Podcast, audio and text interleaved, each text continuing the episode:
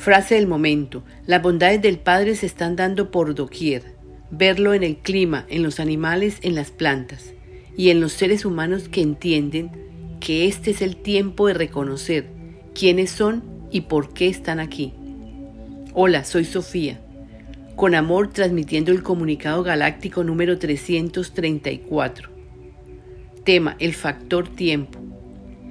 Estamos atentos con este momento candente y feliz para aquel que está informado de lo real que está pasando. El tiempo transcurrirá muy rápido. Esto viene sucediendo desde hace algún tiempo. Les diremos que en este momento el factor tiempo lo hemos cambiado. Ahora percibirán los días como horas. Para nosotros los días son minutos, los años son meses y los siglos son años.